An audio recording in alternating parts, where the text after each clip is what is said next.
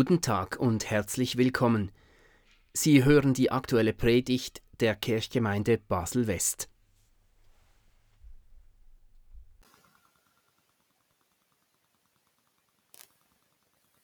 Liebe Gemeinde, liebe Schwestern und Brüder, Adieu, sagt der Fuchs von Saint-Exupéry zum kleinen Prinzen, hier mein Geheimnis. Man sieht nur mit dem Herzen gut, das Wesentliche ist für die Augen unsichtbar. Nun ist dieses Geheimnis des kleinen Fuchses kein Geheimnis mehr. Allzu oft ist es auch bei unpassenden Gelegenheiten zitiert worden. Anstatt mit den herben Zeichnungen des Autors selbst hat man es mit süßlichen Bildern kombiniert, so dass es für manche bloß noch banal klingt und sie lassen es mit etwas ungeduldigem Kopfschütteln über sich ergehen, um dann zum Wesentlichen zu kommen. Dabei hat dieser Satz, den Saint-Exupéry am Ende des Zweiten Weltkriegs formulierte, in den Jahrzehnten an prophetischer Tiefe gewonnen. Es hat ja ein grundlegender Wandel stattgefunden. Das, was die älteren Generationen, also die Generationen meiner Eltern noch unter Glauben verstand, ist zu einer unattraktiven und unmöglichen Übung geworden. Für die meisten, die nach 1968 geboren sind. In diesen Ende 60er Jahren ist eine Zeit der Umwälzungen, ist die Selbstverständlichkeit verloren gegangen, mit der Mann und Frau natürlich so etwas wie ein Jenseits für höchstwahrscheinlich hielt die Vorstellungen über dieses unsichtbare Etwas mochten schon damals ziemlich verschwommen und vor allem sehr unterschiedlich sein. Darüber bestand jedoch weitgehend Einigkeit. Es gibt einen Teil der Wirklichkeit, der sich unseren Erkennen, unseren Instrumenten des wissenschaftlichen Erkennens und Wissens entzieht und damit auch unserer Kontrolle und Machbarkeit. Vor 1968 lebte nur eine Minderheit ausdrücklich mit dem, was man ein materialistisches Weltbild ne-, nennt. Heute hingegen ist es genau umgekehrt. Die meisten scheinen davon auszugehen, und zwar ganz selbstverständlich, dass unsere Welt nichts anderes ist als ein natürlicher und damit auch materieller Ort. Die Welt ist entzaubert. Das Herz ist nicht mehr als ein Muskel, die Liebe ein biochemischer Vorgang im Hirn, die entsprechenden Ströme lassen sich messen, das Spiel der aktiven Synapsen beobachten.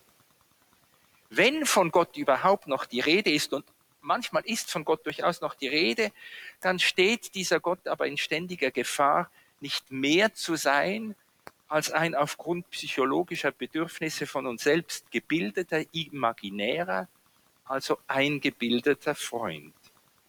Gott ist da, Gott soll da sein, solange, sobald, sofern es für mich stimmt. Ich sage das nicht mit einem wehleidigen Unterton des Bedauerns und dem Wunsch, die guten alten Zeiten möchten doch wenigstens bei uns in der Kirche sich irgendwie erhalten oder gar wieder heraufbeschwören lassen. Ich sage es, weil ich denke, das Geheimnis von Saint-Exupérys Fuchs, so abgegriffen es inzwischen klingen mag, könnte eine gute Brücke bilden, um das große Kapitel über den Glauben, über das Vertrauen aus dem Hebräerbrief auch in unserer gewandelten Zeit zu lesen und zu deuten. Man sieht nur mit dem Herzen gut, das Wesentliche ist für die Augen unsichtbar. Viele Menschen mögen sich scheinbar gut eingerichtet haben in einer radikal diesseitigen Welt. Doch dann machen sie Erfahrungen, die diese ihre, ihre überschaubare Welt sprengen. Überraschend begegnet einer beispielsweise Rose. Beiden kommen ins Gespräch, vertiefen sich ins Erzählen und wissen schon nach drei Tagen, es ist gut. Die Liebe hat sie gefunden und gepackt. Sie raubt ihnen den Atem und auf beglückende Weise auch einen Teil des berechnenden Verstands. Oder geschockt hört eine der Ärztin zu, die ihr einfühlsam zwar, aber trotzdem brutal eine Diagnose mitteilt, die ihre Lebenserwartung entsetzlich weit unter den statistischen Durchschnitt drückt. Oder einer hält zum ersten Mal sein Kind in den Armen. Seine Partnerin hat es soeben zur Welt gebracht und er stand ohnmächtig und mit, mit etwas schlechtem Gewissen daneben, als sie in den Wehen heulte. Oder bei einer klingelt das Telefon und die Stimme des Anrufenden meldet sich von der Kantonspolizei Graubünden. Sie überbringt dir die Nachricht, dass dein Sohn von einem Schneebrett in den Abgrund gerissen wurde. Oder einer schaut einen scheinbar harmlosen Film an und merkt, dass ihm plötzlich die Tränen herunterlaufen. Es ist ihm etwas peinlich und er fragt sich, weshalb bei diesem Film mit diesem schlechten Schauspieler. Oder die Arbeitskollegin einer Pflegefachfrau fährt in die Heimat, in die Ferien und stirbt überraschend. Sie war keine 50 Jahre alt, sie hinterlässt drei Kinder und ihren Mann. Dieser Pflegefachfrau wird unheimlich. In kurzen Abständen sind in ihrer Station eine Patientin, ein Patient verstorben, von denen alle dachten, sie erholten sich wieder. Und jetzt stirbt die Kollegin. Die Pflegefachfrau fragt sich, ob so etwas wie ein dunkler Schatten über der Station liege. Wenn du so etwas erlebst, lässt dein Herz, und es ist eben doch etwas anderes als bloß ein pumpender Muskel, dann lässt dein Herz dich erkennen, dass du soeben eine Erfahrung gemacht hast, für die es keinen Ort gibt in der Welt, wie du sie sahst. Du ärgerst dich, wenn jemand das, was dir widerfahren ist, reduziert auf einen psychologischen Vorgang, eine Gruppendynamik, einen biochemischen Prozess, eine, eine systemische Veränderung oder so etwas. Das sind Deutungsmuster, die wir aufgeklärten Menschen gerne nutzen. Aber dein Herz weiß, sie reichen nicht aus. Denn dein Herz lässt dich über den Rand hinausblicken den du für eine Grenze hielst, die dir Sicherheit gab. Sie, schließlich war dir gesagt worden, jenseits sei einfach nichts. Doch du hast jetzt erfahren, weinend vor Schmerzen oder vor Glück, dass deine Augen etwas nicht gesehen hatten, aber dein Herz nimmt es deutlich wahr und es stellt sich als ganz wesentlich heraus. Du ahnst, Deine Welt war zu klein. Die Wirklichkeit ist tiefer und weiter, als du dachtest. Doch wie sollst du diese Wirklichkeit jetzt verstehen und wie dich in ihr verhalten?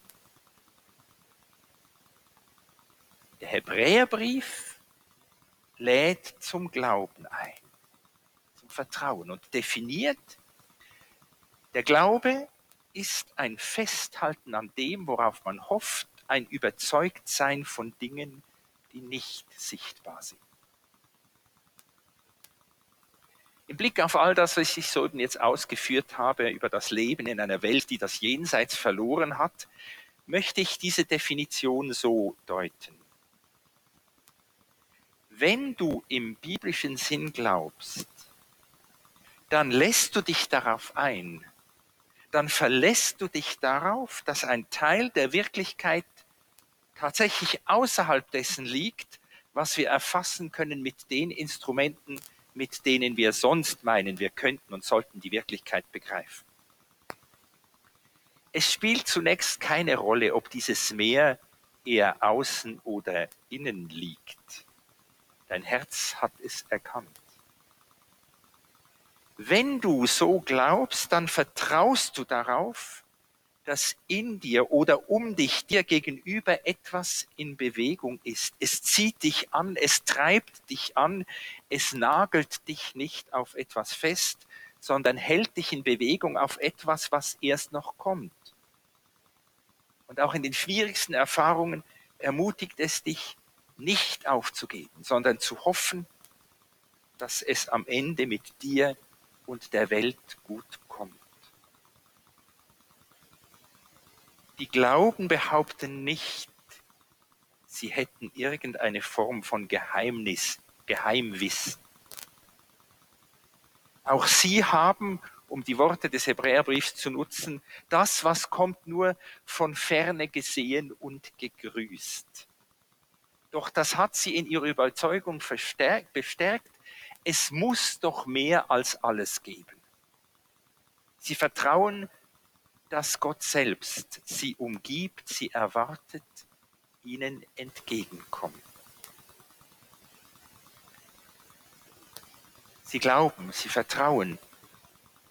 Sie verlassen sich darauf, dass sie nicht einfach aus Denkfaulheit irgendwelche Absurditäten für wahr halten oder weil sie äh, aus irgendwie Schwachheit, nicht, nicht ohne religiöse Krücke, wie erwachsene, mündige Menschen mit ihren existenziellen Ängsten umgehen können.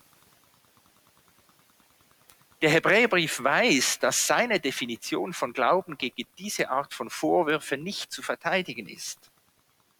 Deshalb bietet er seine eindrückliche Reihe von Zeuginnen und Zeugen auf, die bei Abel beginnend auf vielfältige Weise illustrieren, was es geheißen hat, dass Menschen geglaubt, dass sie vertraut haben wie sie ihr Leben aus diesem Sog von der Zukunft Gottes her gelebt haben. Mutig lebten sie, unerschrocken, kreativ, widerspenstig, hingegeben.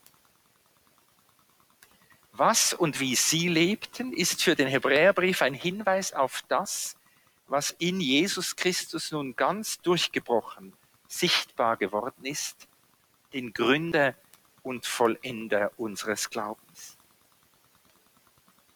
Ich war ja am Anfang etwas verwundert und habe mich gefragt, weshalb dieser Text zum Palmsonntag vorgelegt wird. Ich vermute deswegen.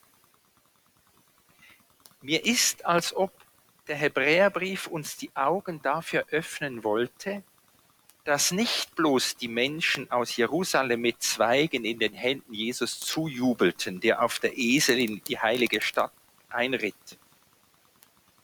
Wir sollen jene Menge, so gut wie uns, die wir heute den Palmsonntagsgottesdienst feiern, umgeben sehen von einer unüberschaubaren Wolke von Zeugen und Zeugen, von all denen, die schon vor Jesus, die mit ihm, die seinetwegen, die wie er glauben.